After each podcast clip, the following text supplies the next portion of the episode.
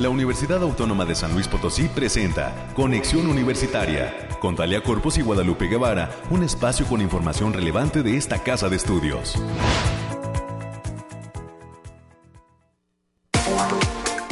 Hola, hola, por fin es viernes, San Luis Potosí, bienvenidas y bienvenidos a este espacio de conexión universitaria. Gracias a la gente que continúa en sintonía del 88.5 de FM, del 1190 de AM y a través del 91.9 de FM en Matehuala. Saludamos con muchísimo gusto y con un abrazo cálido eh, a través de la radio a todos la gente, a todas las personas del altiplano que están en sintonía de Radio Universidad. Gracias por el favor de su atención. A través de Conexión Universitaria, usted recuerde, llevamos toda la información de la Universidad Autónoma de San Luis Potosí hasta sus oídos y esperemos que hasta todos los rincones de San Luis Potosí y el mundo en www.uaslp.mx a través de la frecuencia de Radio Universidad, a través del espacio de Radio Universidad en Internet, podemos llegar a cualquier parte del mundo. Quédese con nosotros hasta las 10 de la mañana porque estaremos detallando los temas climáticos que nos deparan en este fin de semana. El Bariclim estará listo. Estos especialistas de la variabilidad climática nos darán cuenta de qué es lo que nos depara el clima el próximo fin de semana para que usted vaya planeando qué va a ser sábado y, domingo. Sabemos que se vienen los resultados y comen ansias los jóvenes para que se den esos resultados de lo del examen de admisión, pero pues para que vaya planeando cómo festejar el domingo el ingreso a la universidad. Eh, para ese joven, a ese chico, a ese vecino, amigo que conoce, pues ojalá, ojalá que les vaya muy bien y para que vaya eh, planeando cómo hacer el festejo de eh, ser elegido por esta casa de estudios. Así que más adelante tendremos todos los detalles en cabina. También tendremos toda la información de lo que viene para esta casa de estudios en relación a todos esos periodos que se abren la próxima semana de inscripciones en todas las facultades, en todos los campus y con el método que se le indique a cada uno de los jóvenes que reciba ese correo de aceptación a la UA SLP. América Reyes estará listísima con toda esta información, dándonos a conocer todos los detalles de lo que viene y de cómo se darán a conocer todos estos resultados el próximo fin de semana, es decir, mañana ya en unas horitas más, no como ansia. Y bueno, decirles también que estaremos platicando con integrantes de la Facultad de Ciencias de la Información. Recibiremos en camino a la maestra Adriana Mata Puente. Ella hablará sobre la vida laboral del gestor de la información, hay que señalar que los gestores de información son, eh, pues ahora sí que especialistas que son formados en la Facultad de Ciencias de la Información, que estarán celebrando en estos días a partir de hoy, si no es que eh, no, eh, no le fallo, no me falla la cuenta, a partir de hoy están celebrando el Día del Bibliotecario. Así que vienen a platicar con nosotros sobre las áreas laborales donde puede eh, incursionar un especializado en gestión de la información documental y archivística, un gestor de la información. Más adelante la maestra Diana Mata Puente estará platicando con nosotros y nos invitará a todas esas actividades por el Día del Bibliotecario que ha arrancado la Facultad de Ciencias de la Información allá en la zona universitaria Oriente, muy cerca de la Avenida Industrias. Y bueno, también estaremos saludando y recibiendo al maestro Pedro de la Garza, catedrático en el área del Centro de Capacitación Cinematográfica, el conocido CCC, estará presentándose el maestro Pedro de la Garza en un taller denominado Ruta de la Postproducción aquí en San Luis Potosí, en la Facultad de Ciencias de la Comunicación. Y pues extenderemos una invitación para que puedan los interesados en todos los temas de postproducción eh, pues poder platicar y conocer, eh, instruirse a través de este curso taller que el área de educación continua de la Facultad de Comunicación trae y lanza para todos aquellos interesados en los temas del séptimo arte y de la postproducción. Más adelante estaremos platicando con él sobre todos estos detalles eh, en materia de cupo y de eh, inscripciones a este taller Rutas de la Prosproducción. Y bueno, también tendremos los temas nacionales, los temas de ciencia. Y para cerrar este espacio, estaremos platicando con el licenciado Francisco Javier Velázquez Muñiz. Él es un egresado de la Facultad de Ciencias de la Comunicación que ha obtenido un segundo lugar del premio Punto de Partida 54 que eh, realiza la UNAM. Eh, ha escrito un ensayo denominado Calcar y Copiar y bueno, actualmente Francisco es eh, además estudiante de una maestría en estudios latinoamericanos y filosofía allá en México, en la UNAM. Y pues bueno, es egresado USLP, egresado de la Facultad de Comunicación y va a platicarnos la experiencia de obtener este premio en materia de ensayo relacionado con este eh, reconocimiento, este concurso que hace la UNAM, punto de partida 54. Así que más adelante estaremos conociendo pues esta trayectoria exitosa de Francisco Javier Velázquez Muñiz, mejor conocido como Paquito, que eh, nos dará cuenta de eh, pues este logro que ha obtenido como egresado USLP y actualmente como estudiante de posgrado allá en la UNAM. Vamos a tener todo esto a lo largo de esta hora de transmisión. Gracias a toda la gente que sigue comunicándose a través de la línea telefónica en este viernes 444 826 1347 444 826-1348, los números directos en la cabina de conexión para que nos llame y nos deje sus comentarios. Agradecemos todos sus me gusta, todos sus likes que nos deja en la cuenta de Facebook de Conexión Universitaria UASLP. Gracias a todos aquellos que se suman que cada día están siguiendo todas esas publicaciones de este espacio universitario y también gracias por todos sus mensajes y saludos que les dejan a toda la comunidad que se hace presente en estos micrófonos de la radio de la UASLP a través del Facebook de Conexión UASLP. Pronto estaremos cumpliendo seis años al aire. Ya se acerca cada vez más este tiempo de eh, asueto en la universidad y regresando estaremos cumpliendo ya seis años al aire y gracias por supuesto a la preferencia de todos los radioescuchas de esta frecuencia universitaria. Estamos listos ya en esta mañana de viernes con todos los detalles del clima. Vamos a escuchar.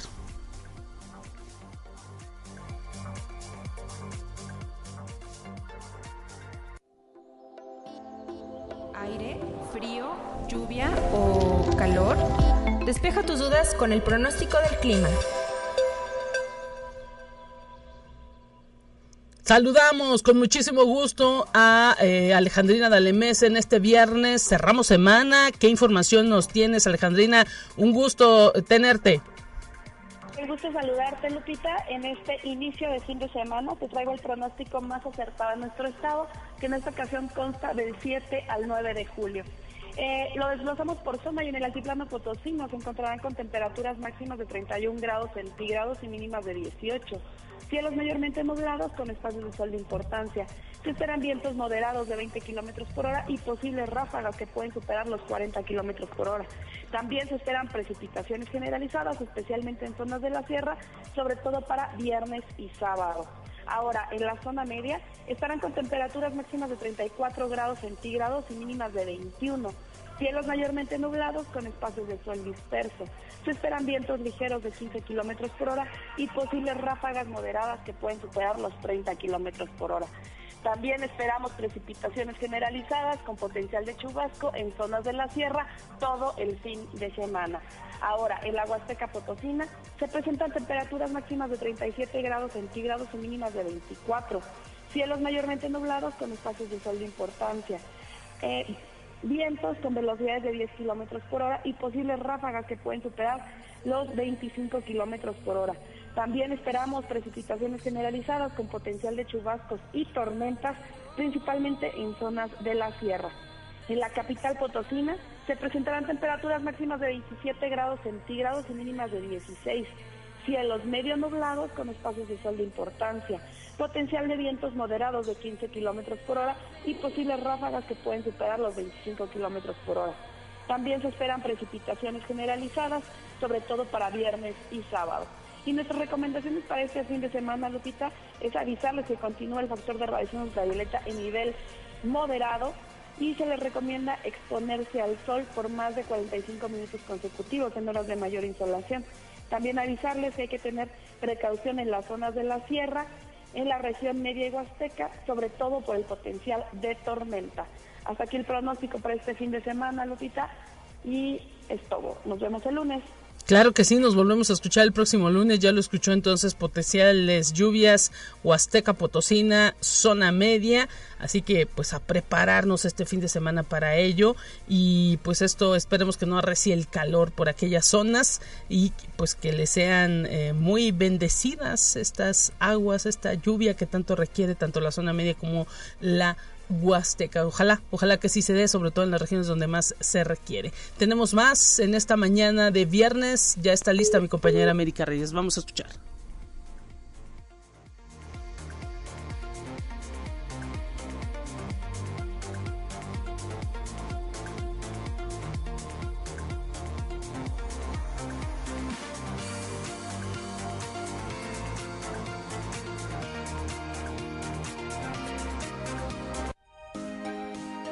Un resumen de Noticias Universitarias. América Reyes, listísima en esta mañana. ¿Cómo te encuentras? Un gusto eh, platicar contigo ya para cerrar semana. ¿Cómo estás?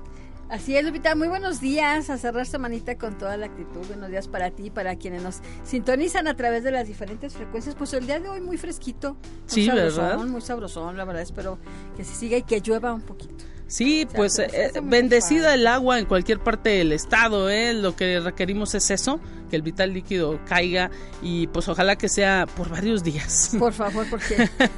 digo, si se trata de pedir, ¿no? Digo, estos calores pasados este, sí, sí lo ameritan, la verdad, después de pasar semanas infernales con esas olas de calor, creo que sí, sí nos merecemos una agüita. Claro que sí, y pues ahora sí que eh, eh, también a detallar, porque se llega el fin de semana de decisión para muchos jóvenes de bachillerato. Así es, Lupita, y mientras tanto, pues ya es viernes, vamos a darle la información. Y la Universidad Autónoma de San Luis Potosí continúa con su compromiso de contribuir al bienestar de la comunidad a través del programa La Uni en tu comunidad, que ha beneficiado a 1.133 personas de todas las edades con diversos servicios de salud.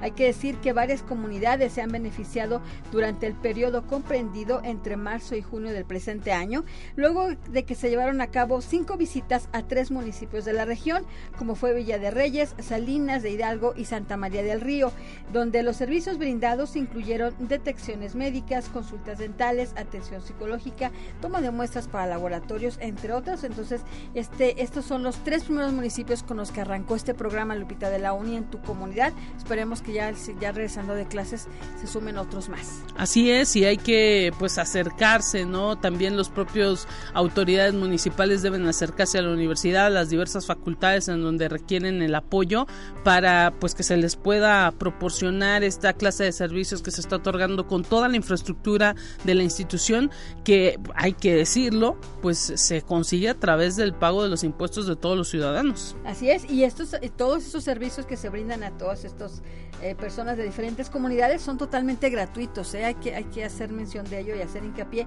para que cuando le toque allá en su municipio luego los apunte tempranito y vaya. Así es. Y el día de hoy, también viernes 7 de julio, es la fecha límite que detalla el área agroindustrial de la Facultad de Ingeniería para que pueda participar de los talleres de elaboración de productos alimentarios, así como elaboración de productos no alimentarios. Las y los interesados, les recordamos, pueden inscribirse hasta el día de hoy, viernes 7 de julio. Para mayores informes pueden marcar al teléfono 4448 262300, la extensión es la 6047 o bien mándelo un correo a estela.ledesma.uaslp.mx. Y también el día de hoy, a partir de las 19 horas, en el patio del Departamento de Arte y Cultura de esta universidad, aquí en la calle de Arista 475, Centro Histórico, pueden conocer los poemas y relatos que forman parte del libro Islas y Puertos, una obra que contiene textos creados por alumnos y alumnas activas del Departamento de Arte y Cultura. Así que los esperamos, los comentarios van a correr a cargo de la doctora Margarita Díaz de León, así como de la doctora Gloria Prado. La entrada, ya saben, para este tipo de eventos es completamente libre, Lupita. Eh, así es, y ojalá que puedan acompañar a todos esos talleristas de este eh, Departamento de Arte y Cultura que eh, pues ahora sí que se atreven a mostrar todo lo que han escrito eh, eh, durante la realización de este curso taller que ofrece la doctora Margarita Díaz de León y que eh, pues puede ser inspirador quizá alguna de las personas que acuda después se interese en tomar este tipo de cursos. Así que así que les dejamos esa recomendación para el fin de semana. Y ya ven, como bien lo apuntaba Lupita, no hay fecha que no se cumpla ni plazo que no se llegue una cosa así. Y el día de mañana, sábado 8 de julio, a partir de las 8 de la noche y a través del portal https dos puntos diagonal diagonal aspirantes.uaslp.mx, las y los jóvenes que presentaron su examen de admisión a esta universidad van a poder conocer los resultados de manera individual y para el resto de la población interesada podrá consultar a partir del primer minuto del día 9 de julio los resultados en los medios de comunicación impresos y digitales de San Luis Potosí. Mucha suerte. Y hay que, bueno, voy a, voy a hacer una corrección. La página es, https dos puntos diagonal diagonal resultados.uaslp.mx. Así que no coman ansias porque ya el día se está llegando para que puedan checar todos estos resultados a través de esta página o de la propia página de la universidad. Ojalá, ojalá que haya muchísima suerte para todos aquellos que realizaron su examen de admisión eh, en esta, al inicio de esta semana en cualquiera de las facultades a las que eh, pues les tocó eh, presentarse.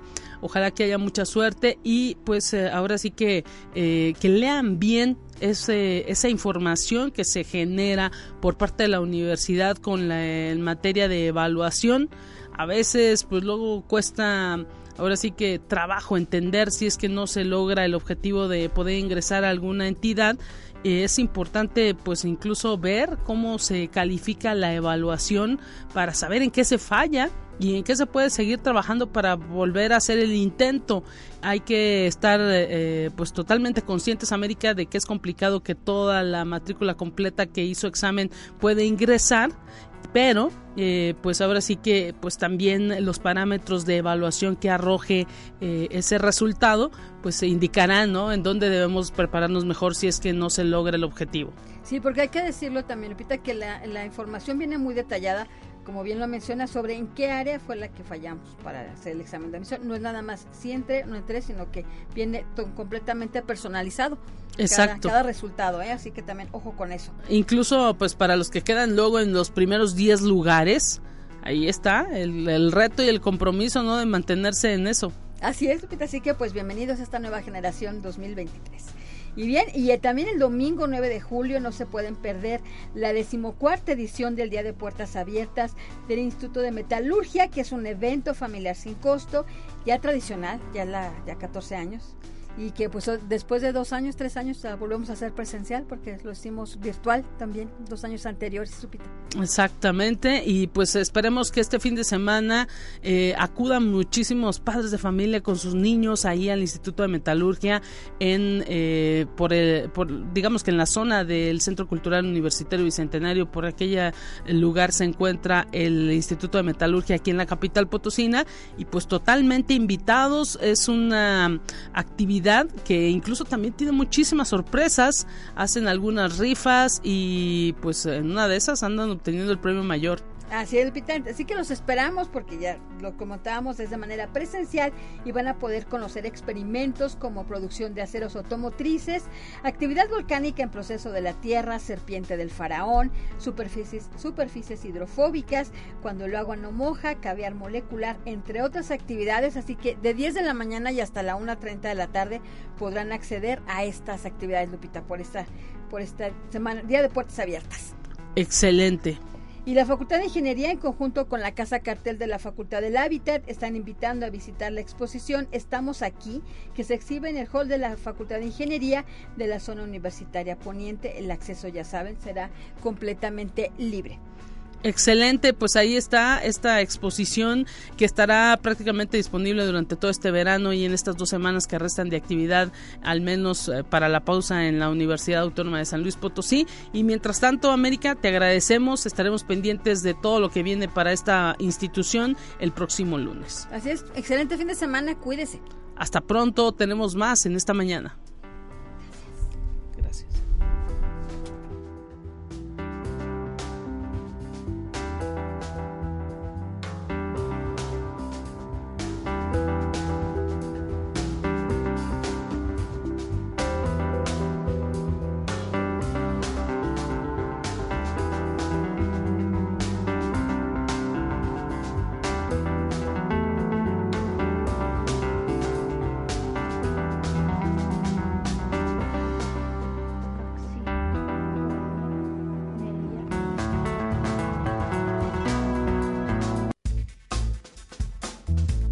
Te presentamos la entrevista del día. Agradecemos que esté en cabina de Conexión Universitaria de Radio Universidad la maestra Adriana Mata Puente. Ella es investigadora en la Facultad de Ciencias de la Información. Bienvenida, maestra. Muchísimas gracias por estar presente aquí en los micrófonos de Radio Universidad, por darse ese tiempo y venir hasta estas instalaciones en el centro histórico para hablar pues de lo que viene en la Facultad de Ciencias de la Información al respecto de la reflexión que están haciendo sobre el ambiente laboral que va a enfrentar un gestor de la información, un gestor de la información documental y archivística, que son las carreras que se imparten ahí en la Facultad de Ciencias de la Información. Y esto pues de cara todo este festejo por el Día del Bibliotecario que van a tener dentro de la Facultad de Ciencias de la Información. ¿Cómo está? Y un gusto tenerla. Sí, muchísimas gracias. Es para mí un honor que me, que me inviten a venir a platicar con ustedes de lo que estamos haciendo en nuestra Facultad de Ciencias de la Información y de lo que se está eh, pues trabajando en los planes de estudio, hacia dónde estamos orientando. En el caso de, me remonto un poquito a la historia, en el caso de las bibliotecas, las bibliotecas y los bibliotecarios siempre han sido eh, considerados como una parte importante en la cultura, como ese prestigio cultural. Claro. Hoy en día, pues hemos ido eh, transitando, hemos ido evolucionando, atendiendo a las necesidades de la pues de la sociedad y sobre todo del mercado eh, laboral, hacia dónde se van insertando nuestros egresados. Em, veo, bueno, nosotros hacia el interior de la facultad eh, vemos tres escenarios, en particular en esta licenciatura en, en gestión de la información. El mundo de la información es muy amplio, y bueno, todos necesitamos información, todos necesitamos acceder a esa información y hoy en día con las tecnologías pues es mucho más fácil ese acceso. Regreso un poquito a la historia. Si eh, nosotros pensamos hace 30 años, eh, reflexionamos sobre nuestra actividad em, escolar cuando nosotros estábamos en la universidad, pues teníamos que acudir solamente a la biblioteca para buscar la información porque no había otros espacios. Claro. Ahí era donde encontrábamos esa información y hoy en día nuestros estudiantes tienen la posibilidad de acceder no solamente a su biblioteca, a su centro de información, sino que con la tecnología acceder a muchas bases de datos y acceder a bibliotecas digitales y acceder a otros sitios en donde pueden localizar la información. Entonces, la formación de nuestros de nuestros profesionales pues va orientado hacia allá, atender esas necesidades de información de la sociedad y a facilitar ese acceso a la información digital. Eh, vemos en nosotros tres escenarios. En, en, el caso de la, de la biblioteca, ¿hacia dónde vamos? Hay tres escenarios. Uno sería eh, pensando en, en, estas bibliotecas públicas como un gestor cultural. Tradicionalmente las bibliotecas públicas han sido identificadas como biblioteca escolar porque apoya las actividades de, de, de mm, formativas pero también es como un espacio cultural que poco a poco se tiene que ir eh, convirtiendo en ese espacio que dé cabida a la comunidad. Nuestras bibliotecas públicas tienen que transitar hacia esos espacios culturales, pero también otro escenario que tiene que ver con la investigación científica, por ejemplo, en nuestras universidades, en nuestros centros de investigación, pues ese profesional que les ayude a buscar la información, por ejemplo, en las evaluaciones para el, el CONACYT, bueno, ahora con su nuevo nombre, para estas evaluaciones de los investigadores, pues cómo este profesional de la información puede, está preparado para hacer ese análisis de la producción eh, científica y poder eh, eh, que lo presenten los investigadores para poder avanzar en sus niveles, pero también que el, buscarles esa información, el hacerles accesible esa información para que los investigadores sigan avanzando en su campo de conocimiento. Y ahora también desde hace algunos años que nosotros hemos orientado la formación con la gestión de la información a responder a esas necesidades del mercado eh, laboral en un contexto más económico en la industria. Ese gestor de la información que está preparado para dar respuesta a las exigencias de la sistematización de la información que demanda la industria. Entonces, pues bueno, estos tres escenarios vemos nosotros que hay una... Em, amplitud de posibilidades de trabajo en donde se pueden insertar los, los egresados. Cuando ingresan a la facultad los estudiantes de primer ingreso, pues siempre es así con esa inquietud de ¿y qué vamos a estudiar? ¿Qué vamos a hacer? y vamos a trabajar con libros y pues la realidad es que hoy en día tenemos toda esta información digital en la cual tenemos que organizar, sistematizar y facilitar el acceso. Si nosotros hacemos una búsqueda de algo que nos interesa, en estos buscadores pues nos salen miles de resultados y este profesional de la información tiene que eh, sistematizar, ofrecer esas herramientas para que podamos acceder a la información pertinente a menos resultados que sean los más adecuados y poder acceder a, a esa información en el menor tiempo posible. Había un maestro que siempre nos ponía el ejemplo de los bancos y decía antes íbamos a los bancos y encontrábamos un montón de filas. Ahora vamos al banco y hay poca gente. No quiere decir que los bancos no tengan no estén trabajando. Ahora todas las transacciones pues las hacemos de manera digital y lo mismo está pasando con nosotros en nuestra en nuestras bibliotecas, en nuestros centros de información, con las necesidades de los usuarios, porque todos accedemos de manera digital. Interesante, porque esto también, eh, eh, platicando con la maestra Adriana Matapuente, docente ahí en la Facultad de Ciencias de la Información, todo lo que nos está planteando resulta muy interesante, porque esto también está pues haciendo que los centros de información, las bibliotecas, como las conocíamos de nombre, pues están evolucionando. Por eso incluso eh, ya no son solo bibliotecas. Decir centro de información se refiere a que hay materiales de todo tipo. Sí, exactamente, que podemos encontrar una gran cantidad de, documentos y que podemos acceder a una gran cantidad de información y no solamente la que se cuenta físicamente en ese recinto, sino también pues la que podemos acceder a través de los accesos eh, digitales, el acceso por ejemplo a las bases de datos y que podemos recuperar muchos más eh, registros. También algo que es importante en nuestra profesión, eh, siempre lo vemos como ese... Mm, vinculación entre el pasado y el presente y bueno, hacia el futuro. en el futuro, y lo vimos nosotros durante la pandemia, todos los ciudadanos, en donde teníamos que acceder a información y si el centro de información estaba cerrado, si no teníamos acceso a libros digitales, por ejemplo, si no podíamos acceder a bibliotecas digitales o a estos recursos de información en la web, pues nosotros nos quedábamos eh, fuera de ese contexto hacia allá tenemos que transitar hacia la información digital, pero también esa vinculación con el pasado. Eh, nuestros documentos, por ejemplo, históricos que tenemos en, también en las diferentes instituciones, pues como ahora una oportunidad que tenemos eh, con la tecnología, pues es ir digitalizando esos documentos y permitir el acceso hoy, hoy en día a estos documentos históricos, a estos documentos que forman parte del patrimonio documental pues eh, se accede solamente eh, de manera física asistiendo a las instituciones cuando sabemos que tienen ahí el eh, resguardado el documento, pero con la digitalización de estos documentos y que hay proyectos muy interesantes en diferentes instituciones de facilitar ese acceso de manera digital. Y entonces, pues este profesional con todo este universo de información digital, todo el, tratamiento que tiene que hacer a la información y sobre todo pues nuestra esencia, somos una profesión de, de servicio, de atender al otro, de facilitar la información, de darles oportunidad de, de que se encuentren ese encuentro entre la persona que necesita una información y la información que la tenemos registrada en, en algún soporte y ahí está ese profesional. Interesante todo lo que estamos platicando porque ahora sí que ustedes eh, en la Facultad de Ciencias de la Información en los próximos días pues eh, ahora sí que estarán celebrando eh, el Día del Bibliotecario. Específicamente, ¿cuándo es el día?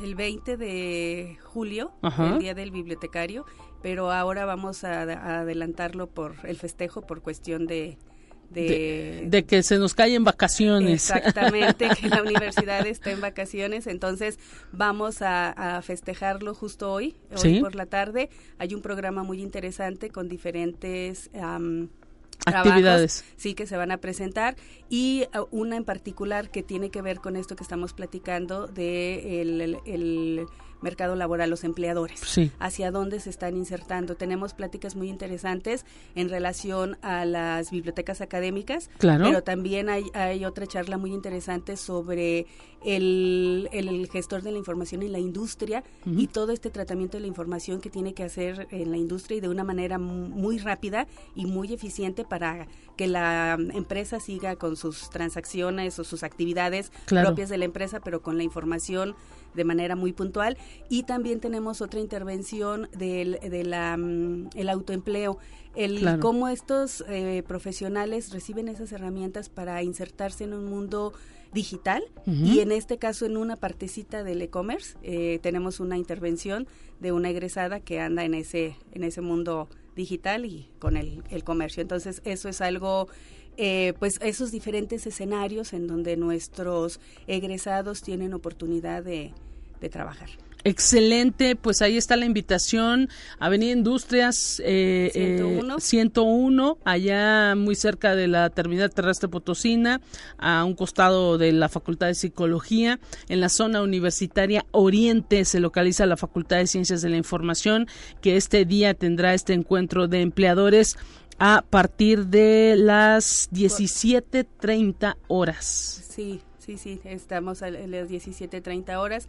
El evento será aquí en el Centro Cultural Universitario. En ah, en Caja Real. Y sí, en Caja Real. Perfecto, entonces allá está la facultad, pero la, la, actividad de empleadores será aquí en el Centro Cultural Caja Real, aquí en el primer cuadro de la ciudad, eh, Madero y cinco, Aldama. Aldama, Aldama, ya me ando equivocando. Eh, sí, Madero y Aldama. Pues, eh, maestra. este, nada más agregar que es muy significativo que el evento, este festejo del bibliotecario en ese espacio porque la facultad... Ahí inició, ¿no? Sí, ahí, bueno, algunos de sus años, varios años estuvo ahí en ese recinto, entonces es pues un espacio para nosotros muy significativo. significativo, así es. Excelente, pues eh, enhorabuena maestra Adriana Matapuente muy interesante todas las actividades que están realizando en la Facultad de Ciencias de la Información y todos invitados porque es abierto al público en general este encuentro de empleadores, escenarios del trabajo el día de hoy a partir de las cinco y media ahí en el Centro Cultural Universitario Caja Real aquí en el primer cuadro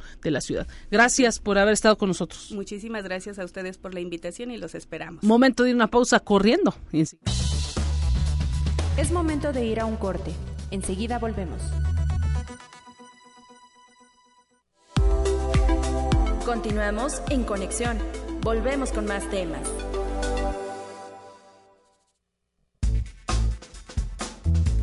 Te presentamos la entrevista del día.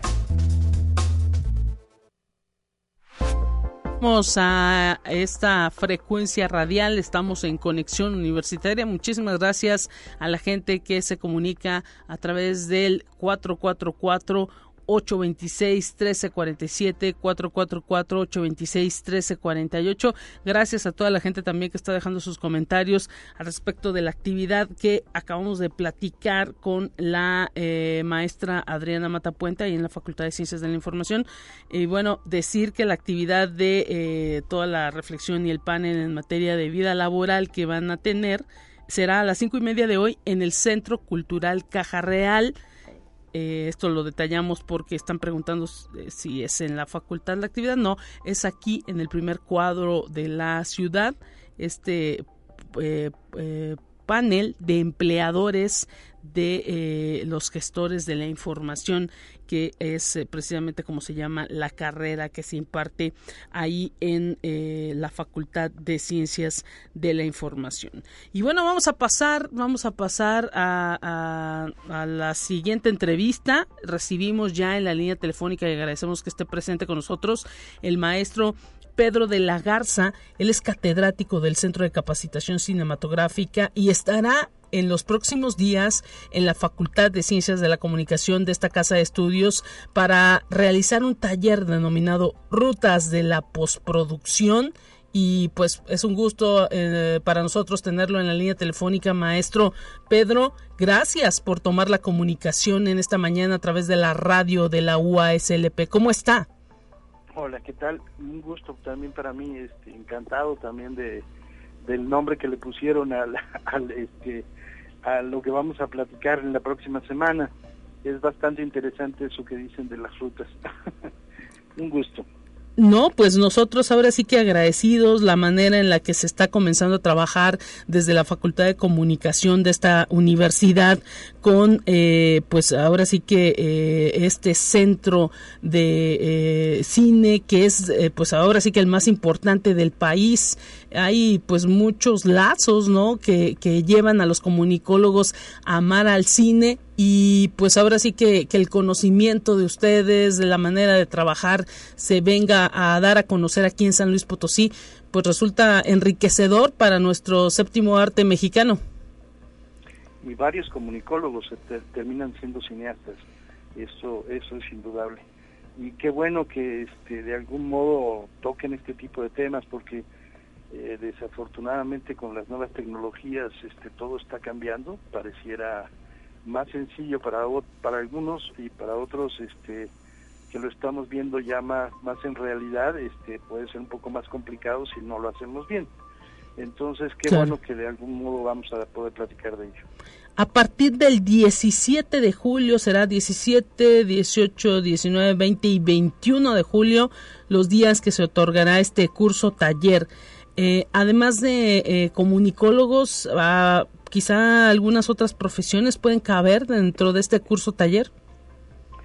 Pues mire, yo creo que pueden caber eh, todos los que los que amen o gusten de hacer este contar historias, contar cuentitos, ¿no? este, agarrando su cámara, su, algunos hasta sus celulares. Ya me ha tocado hacer largometrajes de celulares que le ponen un lente de cine al frente y con ello lo hacen. Claro. O sea, las ganas existen en varios lugares. Hasta los psicólogos, los psicólogos curiosamente mm. les encanta contar las historias que de repente por ahí van van tomando en el camino. Claro, claro. Y, y de eso pueden surgir grandes películas, maestro Pedro de la Garza. Eh, ahora sí que eh, pues son 30 horas totales que comprende este curso que se estará impartiendo de manera presencial. Así es. Eh, eh, yo creo que vamos a, ver eh, varias varias cosas, entre ellas más cosas técnicas, pero con ejemplos muy sencillos en los cuales podemos este, caer a, lo que realmente tiene que ser, entenderlo de mejor manera. A mí me gusta siempre hacer las analogías, las comparaciones con, con el cine del fotoquímico analógico este, dado que de alguna manera yo me inicié por ahí. Este, y creo que es mucho más sencillo, es como andar en un carro estándar o automático. si le agarramos un poquito la onda al, estándar, el automático es muy sencillo, pero si es al revés, eh, a veces se nos complica un poquito. Pero, pero creo que este va a ser muy, muy ilustrador para poder eh, mostrar distintos elementos. Excelente, pues ahora sí que eh, se acerca el, tiempo de este mes de julio, no hay que dejarlo pasar el hecho de poder recibir esta eh, este curso taller Rutas de la Postproducción eh, con 30 horas ahí en las instalaciones de la Facultad de Ciencias de la Comunicación. ¿Hay cupo limitado para este curso taller? me encantaría responder eso, pero creo que es está en la cancha de la universidad. Yo no sé qué tanta, tanta este, afluencia pueda tener y cuántas máquinas puedan tener también, porque esto, esto también es, es más ilustrador si tocamos, mm. si probamos, si tenemos una máquina al frente y podemos hacer este eh, los ejercicios o, o, modificar o, o, hacer una corrección de color correctamente claro. o hacer una conversión de un material normal a un material con un código de tiempo quemado. Antes decíamos revelar un, material, ¿no? Claro. Porque cuando teníamos una imagen RAW, la veíamos lechosa y decíamos hay que revelarlo para que se vea bien. En realidad es básicamente darle la corrección de color que, que, que corresponde a su espacio de, de la cámara y en base a ello ir entendiendo las distintas posibilidades que tenemos dentro de, de un programa que, que, es como a veces nos gusta a todos, bueno, bonito y gratis. podemos bajar de la red y, este, y podemos trabajar con él sin ningún problema. Excelente, pues ahora sí que eh, estaremos pendientes de todo lo que nos pueda eh, eh, dar en este curso taller rutas de la postproducción. Por lo pronto, pues decirle a todo el público que nos está escuchando que la Facultad de Comunicación recientemente firmó un convenio de colaboración con el Centro de Capacitación Cinematográfica y este curso que dará el maestro Pedro de la Garza será parte precisamente de ese de ese convenio y es parte de los beneficios que se tendrán en San Luis Potosí para recibir a todos estos especialistas que vienen del CCC, del Centro de Capacitación Cinematográfica y pues que nos dará muchísimo gusto recibirlo a partir del 17 y hasta el 21 de julio aquí en la Facultad de Comunicación. 30 horas totales, hay una inversión eh, que se tiene que hacer para tomar este curso y bueno, mayores informes a través del email eanguian.uslp.mx y al teléfono 4448 56 45 80, que es donde también en este número telefónico se pueden hacer las inscripciones para todos los interesados en el séptimo arte. Una área, la postproducción, pues que eh, evoluciona, imagino, de manera constante como lo hace el cine, eh, maestro. Así es, y más ahora con las plataformas es un poquito más complicado el, el, poder entender de qué forma podemos contar nuestras historias y ser compatibles con ellas. De hecho, eso nos permite poder este, recuperar económicamente nuestra inversión, entonces por eso hay que hacerlo bien. Excelente, pues ahí está la invitación. Ojalá que, eh, eh, pues ahora sí que haya muchos participantes interesados en formar parte de estos cursos que por primera vez se están ofreciendo aquí en la Universidad Autónoma de San Luis Potosí a través de esta colaboración con el Centro de Capacitación Cinematográfica ACE. Un abrazo para usted hasta la Ciudad de México y pronto esperemos verlo aquí en San Luis Potosí. Otro de regreso y un gusto. Gracias, ahí escuchamos al maestro Pedro de la Garza y bueno, pues es parte también de las actividades de educación continua que realiza la Facultad de Comunicación.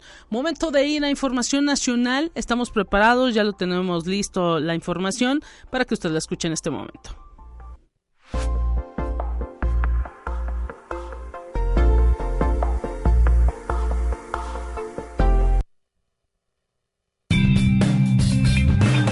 Entérate qué sucede en otras instituciones de educación superior de México. En sesión ordinaria, el Consejo de la Universidad Autónoma del Estado de Morelos fueron electas tres personas titulares de las direcciones de unidades académicas y dos integrantes interinos de la Junta de Gobierno. El Consejo Universitario eligió a Iván Elizondo Cortina como nuevo integrante interino de la Junta de Gobierno de la Autónoma de Morelos. De igual manera, fue electa Leonor Orduña Cano como nueva integrante interina de la Junta de Gobierno. El Pleno del Consejo Universitario eligió a Carlos Alberto Campos Adán, Marcela Dorantes Garduño y a Jessica López Bucio Fabián como personas titulares de las direcciones de la Escuela Preparatoria número 5 de Puente de Ixtla, de la Escuela de Teatro, Danza y Música y de la Facultad de Nutrición respectivamente. Conexión Universitaria en el cierre de las jornadas de trabajo que el rector de la Universidad Veracruzana, Martín Aguilar Sánchez, realizó en la región Veracruz. Invitó a alumnos, catedráticos, directivos e investigadores a hacer equipo para solucionar los problemas en conjunto y darle una perspectiva de futuro a la institución. El rector escuchó y analizó en torno a los ejes transversales y estratégicos del programa de trabajo 2021-2025 por una transformación integral. Conexión Universitaria. La Universidad Autónoma de Sinaloa realizó una ceremonia para recordar y rendir homenaje al doctor Jesús Alfredo Cuen Ojeda, gran promotor del deporte universitario, al cumplirse 11 años de aniversario luctuoso. Funcionarios universitarios, familiares y amigos realizaron una guardia de honor frente a la ofrenda floral que se colocó en la placa que le otorga al Polideportivo de la universidad el nombre de quien fuera director general de deportes del año 2005 a 2011, periodo en el que el deporte universitario en la entidad tuvo un auge y crecimiento. Conexión Universitaria. La Universidad Autónoma del Estado de Hidalgo recibió por novena ocasión consecutiva el premio OX 2023 en la categoría de Educación y Aprendizaje, el cual se otorga de forma anual a organismos públicos y privados de países hispanohablantes, debido esto a la calidad de su sitio web. Desde el año 2002, la editorial Ox es la encargada de evaluar y otorgar dicho galardón. Así lo puntualizó el director de tecnologías web de la máxima casa de estudios en la entidad, Alfredo Hernández Telles, quien recogió esta distinción en nombre de la comunidad universitaria durante una ceremonia protocolaria.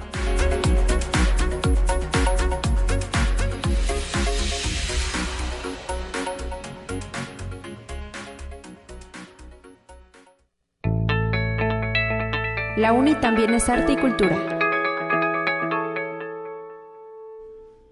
Y vamos con la última sección de este espacio informativo, agradeciendo la participación del licenciado Francisco Javier Velázquez Muñiz.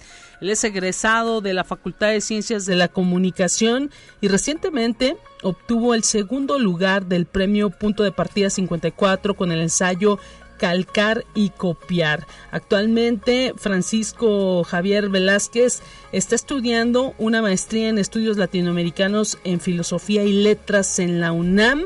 Así que pues eh, muchísimo gusto tenerte, colega Paquito, eh, eh, Paquito de cariño, Francisco Javier Velázquez Muñiz. ¿Cómo te encuentras? saludos desde esta radio de la USLP. Hola Lupita Guevara, muy buenos días. Eh, agradezco el espacio que me brinda Radio Universidad y la Universidad Autónoma de San Luis Potosí, que fue mi casa de estudios. Y en particular también te estimo mucho y te mando un, gran abrazo. Es un gusto escucharte y siempre saber que estás en, el radio y al pendiente de esto es, es un gran honor. No, pues Paquito, felicidades por este segundo lugar.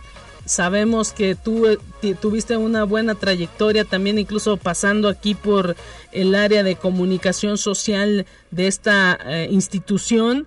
Y pues eh, ahora sí que nos da muchísimo gusto que a través de un de una universidad de, de un concurso en una universidad tan grande como es la UNAM pues tú hayas obtenido un segundo lugar en este con este ensayo calcar y copiar te has dedicado a cuestiones de escritura y pues ahora sí que eh, nos da muchísimo gusto decir que eh, los comunicólogos también eh, pueden andar en esos rumbos, ¿no? De, de, el ensayo y pues siendo reconocidos a través de este premio que otorga la UNAM. Platícanos cómo fue que te pues interesó participar en este concurso y cuándo fue que te dieron el el resultado para obtener este segundo lugar. Claro que sí, Lupita. Bueno, aprovecho brevemente también, como tú lo dijiste, yo estudié Ciencias de la Comunicación en la, en la Universidad Autónoma de San Luis Potosí y fue ahí, por decirlo de alguna manera, donde surgió mi interés por el periodismo, por la escritura y por la literatura. Mucho tuvo que ver el apoyo que tuve de muchos profesores eh, que me supieron orientar hacia estas áreas. Eh, algunos de ellos este, pues son el profesor Oscar Montero, Antonio González, eh, Jorge Mirabal y Adrián Figueroa. Ellos supieron orientarme en este tipo de cuestiones y pues gracias a ellos y a la escuela y a, mi, y a mi casa de estudios, que siempre es mi alma mater, la, Universidad Autónoma de San Luis Potosí, pues pude eh, descubrir que mi interés era eso y poco a poco fui este, adentrándome en estas áreas. Como tú lo mencionaste, tuve un breve paso por eh, los medios de comunicación en San Luis Potosí. Antes estuve haciendo mis servicios de comunicación social precisamente en la universidad, que también me dio esa oportunidad.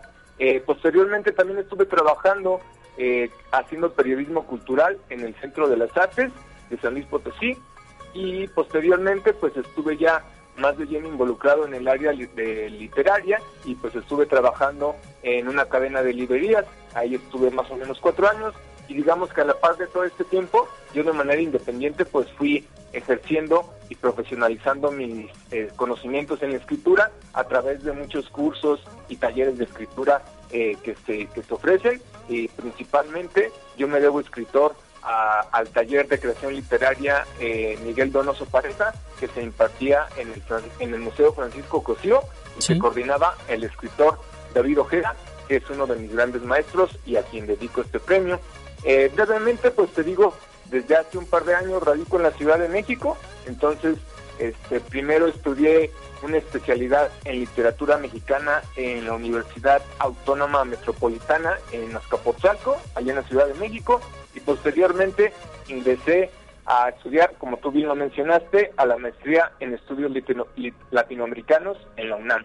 Entonces, eh, brevemente, pues te explico, este premio, punto de partida, lleva más de 50 años realizándose y lo organiza la UNAM y en este eh, concurso pueden participar escritores y estudiantes desde el nivel licenciatura y posgrado de cualquier universidad del país, independientemente si es pública o privada, independientemente si pertenecen o no a la UNAM. Entonces, aquí pueden participar estudiantes de todo tipo. Yo tengo la suerte de estar en la UNAM, que es un gran privilegio, sinceramente. Entonces, aquí pueden eh, participar todos eh, quienes estudien este tipo de, de, áreas que te digo, licenciatura y posgrado en cualquier institución del país.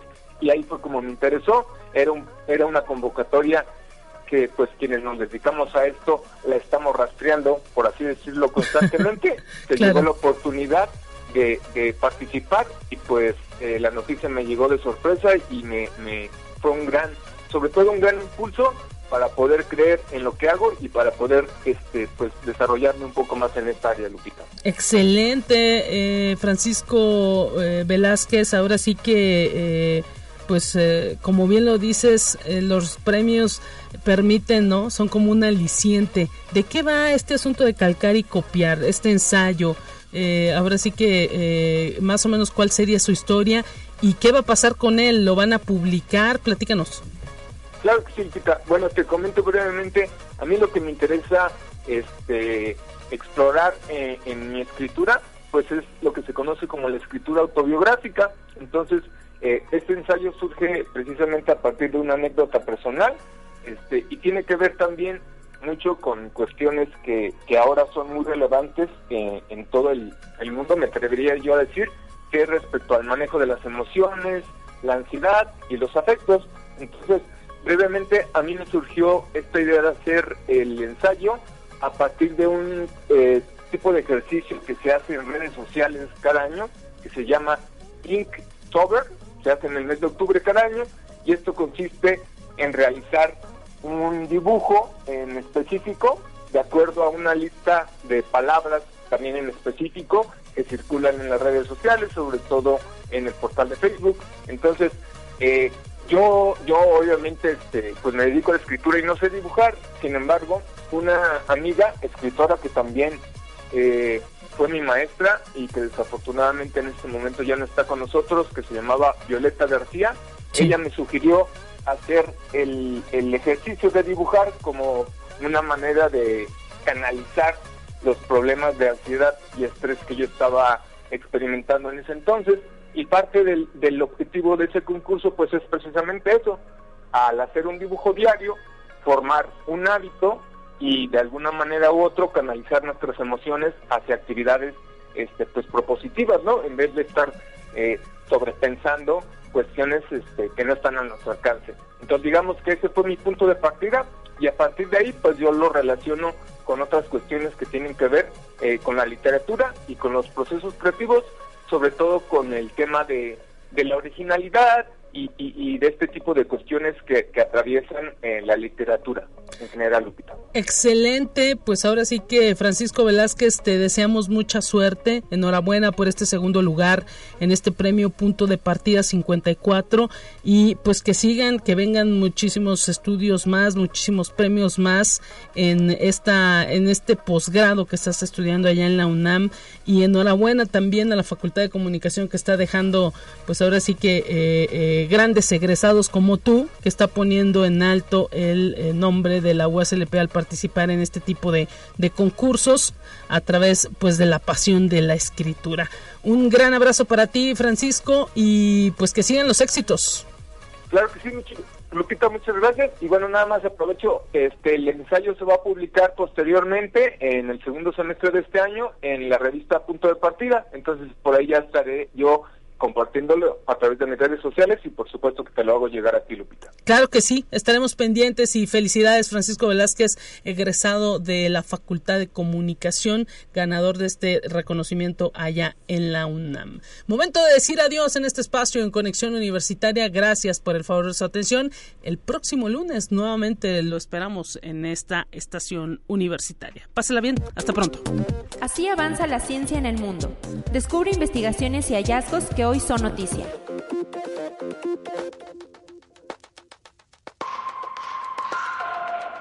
En la naturaleza las aves son los animales más fieles a su pareja, sin embargo, no están exentas de incurrir en la infidelidad. Así lo sugiere un estudio realizado por un equipo de ornitólogos de China y Alemania. Alrededor del 90% de las especies de aves son monógamas, es decir, se aparean con un solo individuo durante toda la temporada de reproducción o durante toda la vida. No obstante, los autores de la nueva investigación aseguran que entre las aves socialmente monógamas también se dan casos de infidelidad, lo que desemboca en comportamientos de divorcio. Conexión Universitaria el agua potable de al menos 45% de los grifos de Estados Unidos contiene uno o más tipos de compuestos químicos conocidos como sustancias perfluoroalquiladas, según un estudio del Servicio Geológico de ese país publicado en la revista Environment International. Tras recolectar muestras de agua de grifo de 716 ubicaciones que representan una gama de áreas de impacto urbano bajo, medio y alto, los científicos encontraron 32 distintos compuestos que examinaron mediante un método desarrollado por el Laboratorio Nacional de Calidad del Agua, detectando la mayor exposición se observó cerca de áreas urbanas de la costa este y el centro y sur de California. Conexión Universitaria los humanos y los perros procesan la información social en áreas cerebrales idénticas. Así lo sugiere un estudio realizado por un equipo de investigadores de la Universidad de Viena, en Austria. En la investigación publicada en la revista Communication Biology, especialistas mostraron que el cerebro de los perros tiene un área en el lóbulo temporal que se especializa en la percepción visual de las posturas corporales y por otro lado, el cerebro de los humanos también cuenta con una área similar, además de regiones cerebrales que procesan exclusivamente la información de los rostros. Conexión Universitaria redes sociales del mundo experimentarán en el futuro diversos cambios dependiendo de la regulación que cada país imponga, de acuerdo con el reporte realizado por expertos de Barclays llamado Adicción a los teléfonos inteligentes. El aumento de la legislación sobre redes sociales, los principales problemas identificados en ese rubro se relacionan con la privacidad de la información de los usuarios y el impacto que éstas tienen en los niños y jóvenes. Y es que el mundo se ha enterado de varias filtraciones de bases de datos de usuarios y la forma en que estos se utilizan para publicidad, mientras que destaca el aumento de retos virales que son peligrosos y la falta de una verificación de edad adecuada para la apertura de cuentas en las distintas redes sociales.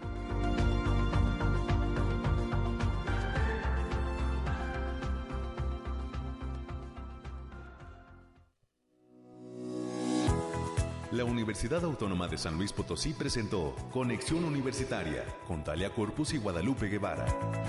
Sintoniza de lunes a viernes de 9 a 10 horas en Radio Universidad 88.5 FM y 1190 AM en San Luis Potosí. En el 91.9 FM con cobertura en el Altiplano Potosino. O en el resto del mundo por el portal www.uaslp.mx y la app UASLP de descarga gratuita.